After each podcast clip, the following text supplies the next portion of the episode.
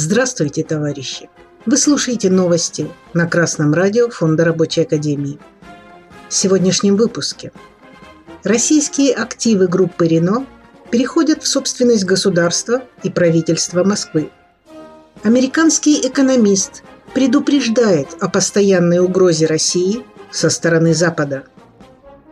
Как сообщил Минпромторг в своем телеграм-канале, состоялось подписание соглашений о передаче российских активов группы «Рено» Российской Федерации и правительству Москвы. Подписанные соглашения предусматривают передачу акций «Рено Россия» городу Москве и акций «АвтоВАЗа» государству в лице подведомственного Минпромторгу России Федеральному государственному унитарному предприятию «НАМИ». В результате сделок доли в активах распределятся следующим образом. 100% акций закрытого акционерного общества «Рено Россия» правительству Москвы. 68% акций автоконцерна «АвтоВАЗ» переходят в собственность Российской Федерации в лице Федерального государственного унитарного предприятия Центральный научно-исследовательский автомобильный и автомоторный институт НАМИ. Оставшиеся акции автоконцерна «АвтоВАЗ» сохранит государственная корпорация «Ростех». Важным условием является опцион на обратный выкуп Рено своей доли в «АвтоВАЗе», который может быть реализован в течение следующих шести лет. Министр промышленности и торговли Российской Федерации Денис Мантуров сделал заявление о том, что передача доли группы Рено государству обеспечит возможность продолжения работы предприятия в условиях санкционных ограничений. Сохранятся рабочие места. В рамках существующих лицензий продолжится выпуск всей линейки автомобилей «Лада» на заводах «АвтоВАЗа». Также «АвтоВАЗ» будет осуществлять сервисное обслуживание автомобилей «Рено» на российском рынке. Что касается московской площадки «Автофрамос», то о совместном решении федеральных и региональных властей по линейке автомобилей, которые будут на ней производиться, в ближайшее время сообщит правительство Москвы. Это хорошая новость. Более того, это давно назревшая необходимость. Об этом Красное радио говорило с первого дня спецоперации. В России у врага не должно быть собственности. Но настораживает то, что дело прошло по договоренности – Акции передали добровольно. Хотелось бы спросить, э, за бесплатно или за выкуп? Поскольку явно не указано, что собственность компании Renault Nissan конфискована из-за враждебности государств, то понятно, что Россия опять заплатила врагам. И опять же, что это за опцион? Что это за обязанность возврата собственности врагу? Неужели правительство России все еще надеется на то, что партнеры перебесятся. Похоже, что это именно так. Наше правительство никак не может принять новую реальность. Никак не может понять, что оно вступило в войну с империей США. И в этой войне надо договариваться не с врагом. Договариваться надо с союзниками. Впрочем, не надо забывать, что Россия – капиталистическая страна, и у правящего в России класса капиталистов родина там, где лежат их капиталы – а они в значительной степени в тех же самых США и лежат. Так что желание вернуть полюбовные отношения с Западом вполне понятно, ведь там лежат осиротевшие капиталы, а хозяева США грозятся их конфисковать. Вот и находится правящий класс капиталистов в России в положении человека, который пытается усидеть сразу на двух стульях.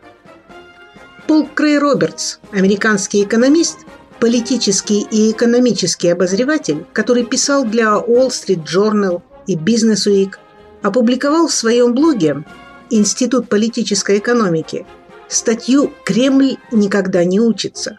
В ней он, среди прочего, восклицает «На данный момент даже либералы в Кремле должны понять, что западный мир – это постоянный враг, более опасный, чем Третий рейх. Когда российские либералы будут вынуждены признать этот факт, будут ли они по-прежнему готовы обменять российский суверенитет на признание Запада? Импотентность российской буржуазии изумляет уже всех, и врагов, и друзей. Уникальное историческое положение. Страна с гигантскими возможностями, с союзниками, способными оказать немедленную помощь, с армией, способной воевать, с ядерным щитом и с буржуазным строем и идеологией, которые изжили себя еще в XIX веке. Эта неразумная позиция ослабляет Россию, не дает развиваться ее экономике, отталкивает союзников, не понимающих эти противоречия, и придает уверенности врагу. Импотентность отжившего свое капитализма проявляется в России как нельзя ярко и выпукло. Народам России ждать от капитализма каких-то осмысленных действий вовсе не приходится. Да, отдельные движения будут, но в целом Россия ведет себя как слабак. Дело не в военной мощи, не в ядерном щите, созданном советским народом. Дело в экономической и политической импотенции, в неспособности осознать положение, выработать и выполнять долгосрочные планы.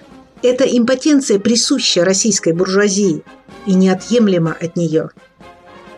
Что можно сделать?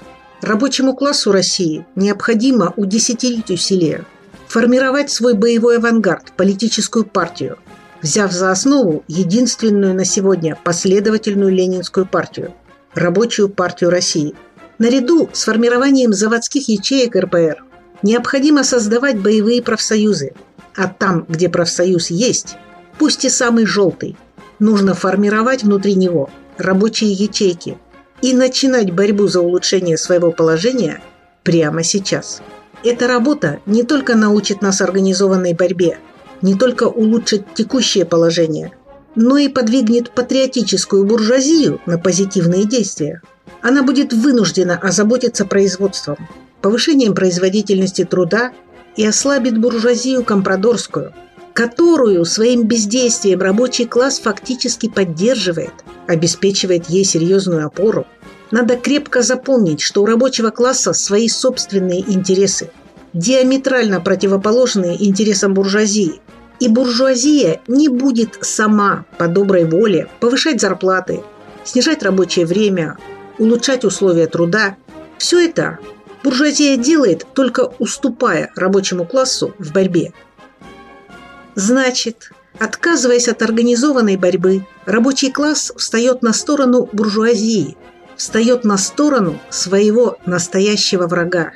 А нет ничего глупее и ничего горше, чем предать свои интересы и стоять на стороне безжалостного врага. С вами была Светлана Чурякова с коммунистическим приветом из Печоры.